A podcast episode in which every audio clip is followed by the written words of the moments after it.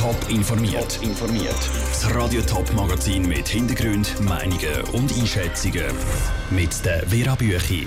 Welche Folgen der Börsengang für die Stadler Standorte in der Region könnte haben und welche Probleme die Schweizer Justiz im Umgang mit verurteilten Terroristen hat, das sind zwei von den Themen im Top informiert. Die Story von Stadler seit der Übernahme von Peter Spuler ist beeindruckend. Vor 30 Jahren waren es 18 Mitarbeiter. Heute arbeiten 8'500 Leute für den Thurgauer Zugbauer. Viele davon in der Schweiz. Jetzt will Stadler an die Börse. Was heisst das für die Mitarbeiter? Der Patrick Walter und Andrea Blatter berichten. So eine grosse Veränderung wie ein Börsengang, das dürfte den einen oder anderen Mitarbeiter auch verunsichern. Stadler selber plant auf jeden Fall nicht, in der Schweiz Stellen zu streichen. Durch den Börsengang könnten zwar andere Investoren mehr Macht bekommen, aber der Firmenpatron Peter Spuler behaltet mindestens 40 Prozent der Anteile an Stadler.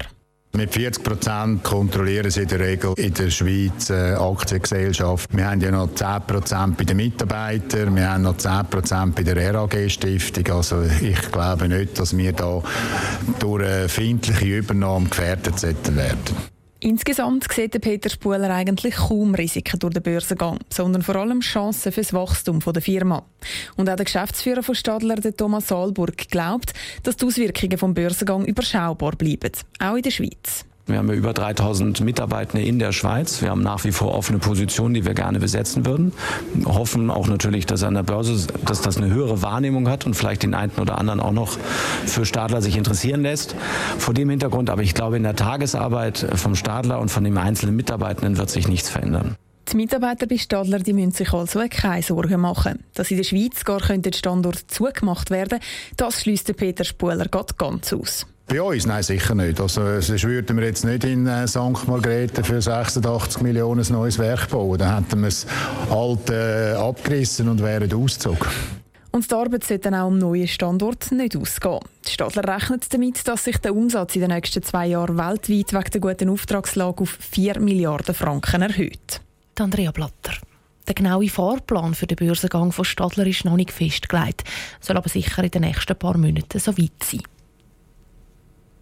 Wenn jemandem in seinem Heimatland Todesstrafe oder Folter droht, dann darf er nicht dorthin ausgeschafft werden. Egal, was er verbrochen hat. So wird das zwingende Menschenrecht und im Moment auch das Schweizer Recht. Im Moment. Das Parlament wird jetzt eine Ausnahme schaffen, nämlich für Terroristen. Der Ständerat hat dem Vorstoß aus dem Nationalrat heute zugestimmt. Der Peter Hanselmann über emotionale Debatten. Terroristen sollen ausgeschafft werden auch wenn sie in ihrem Heimatland gefoltert oder mit dem Tod bestraft werden könnten. Also will der Ständerat. Eigentlich ist es an Absurdität nicht zu übertreffen, wenn ein souveräner Staat einen Landesverweis nicht mehr vollziehen kann. Hat der Parteilos Schaffhauser Ständerat Thomas Minder gesagt und gerade das Beispiel angefügt. Es ist Osama M. aus dem Irak, wohnhaft in meinem Kanton. Er hat eine Gefängnisstrafe von vier Jahren und acht Monaten bekommen, ist nun aber wieder auf freiem Fuß. Das Land verlassen müsste er längst, doch er will nicht und weil er nicht will, darf er bleiben. Es könnte nämlich sein, dass er im Irak gefoltert wird. Wir foltern nicht und wir lassen auch nichts foltern ist das Gegenargument vom Ausroder FDP-Ständerat Andrea Caroni. Es ging ihm nicht darum, zum Terroristen zu schützen. Sondern zum Schutz unseres Rechtsstaats und unserer höchsten Werte. Und wir sollten diese nicht im blinden Eifer gegen die blinden Eiferer zerstören, damit wir nicht eines Tages werden wie sie. Als Rechtsstaat müsse sich die Schweiz ans Recht halten hat auch die zuständige Bundesrätin Karin Keller-Sutter gesagt. Mich ärgert das auch. Sehen Sie, dass wir Personen in unserem Land haben müssen, die wir als Gefährder einstufen, die wir als gefährlich einstufen. Sie gefährden vielleicht uns, aber wir dürfen sie nicht wegweisen, weil sie auch gefährdet sind. Trotz allem hat der Ständerat der Motion zugestimmt und sie an den Bundesrat überwiesen. Die Motion verstoßt aber, wie gesagt, gegen das zwingende Völkerrecht. Was gibt es denn sonst für Möglichkeiten im Umgang mit verurteilten Terroristen? Die Frage hat der Peter Hanselmann, Rechtsexpert Daniel Weber, gestellt. Also was man kann machen ist, man kann sie hier in eine Situation versetzen, dass man sagt, ja, du bekommst nur noch Nothilfe und sie einfach sonst nicht mehr unterstützt und dass sie dann auch allenfalls freiwillig gehen. Die Schweiz interessiert es eigentlich nicht, woher das die gehen, solange sie die Schweiz verlassen. Und genau das Gleiche passiert mit abgewiesenen Asylsuchenden. Das ist die Möglichkeit, die man hat, auf Nothilfe setzen. Aber dass man die zum Beispiel verwahrt oder unter Hausarrest stellt oder überwacht, wäre das noch eine Möglichkeit? Also da wäre allenfalls eine entsprechende Möglichkeit, das müsste man abklären im konkreten Fall, wenn, wenn eine Gefährdung würde bestehen von der öffentlichen Sicherheit. Oder? Also wenn jemand auch nach dem Absitzen von seiner Strafe immer noch eine Gefahr würde darstellen für die öffentliche Sicherheit. Und was könnte denn das Parlament ganz konkret machen? Könnte das Parlament zum Beispiel das Strafrecht anpassen, dass man verurteilte Terroristen lebenslänglich einsperrt? Also grundsätzlich ist das möglich. Das Parlament ist der Gesetzgeber und unter Vorbehalt von einem allfälligen Referendum kann das äh, Parlament das Gesetz ändern, also zum Beispiel das Strafgesetzbuch entsprechend abändern, dass Terroristen auf immer und ewig müssen im Gefängnis bleiben Aber so eine abschließende Lösung, was man könnte machen, gibt es irgendwie wie nicht. Verstehe ich das richtig? In Bezug auf einen Aufenthalt hat man keine andere Möglichkeit, als einfach auf ein, auf ein tiefstes Level abzusetzen, also auf Nothilfe und allenfalls darauf zu hoffen, dass er irgendwann einmal freiwillig ausreist. Wobei das auch noch ein bisschen schwierig ist, oder? Also, weil er sonst niemand nimmt. Und sonst muss man das halt aussitzen und warten, bis er dann irgendwann einmal das Zeitliche segnet. Der Rechtsexperte Daniel Weber im Gespräch mit dem Peter Hanselmann. Unter Zugzwang ist jetzt der Bundesrat. Er muss eine Vorlage ausschaffen, wie eine Ausschaffung doch möglich sein sollte. Das Frauenfeld wird Ende März der 40-köpfige Gemeinderat neu gewählt.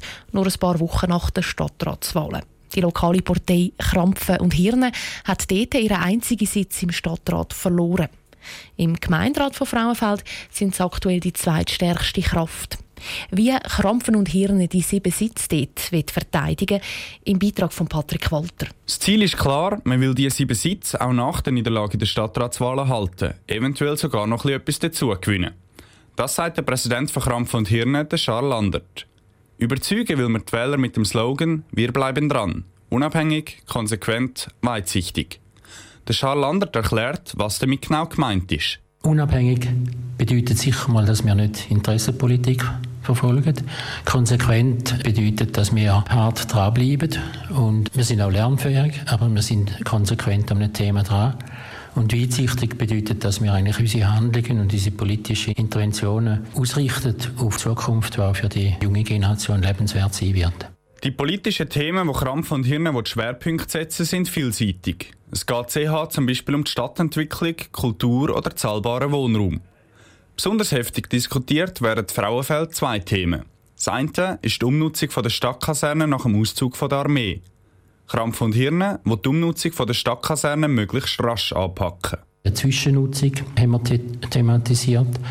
Wir haben den Leuten zeigen, dass das ein sehr sensibles Gebiet ist, mitten in der Stadt, wo es sich lohnt, man sehr, sehr viele Ideen, sehr viel Zeit, sehr viel Finanzen auch am Schluss äh, investiert in eine gute Planung, in eine gute Vorbereitung. Das andere heisse Eiset Frauenfeld ist die Stadtentlastung mit dem Autotunnel. Das Projekt von der Stadtentlastung bringe nichts und gaukle den Leuten Fußgängerzone vor, die gar nicht möglich sind mit dem Projekt, sagt Charles Landert. Statt mit Tunnel müssen wir viel eher den Verkehr mit Velo und ÖV voranbringen. Der Beitrag von Patrick Walter. Radio Top stellt diese Woche alle Parteien bei der Gemeinderatswahl zu Frauenfeld vom 31. März vor. Auf Top Online gibt es alle Beiträge dazu zum Nachlesen. Top informiert, auch als Podcast. Mehr Informationen gibt es auf toponline.ch.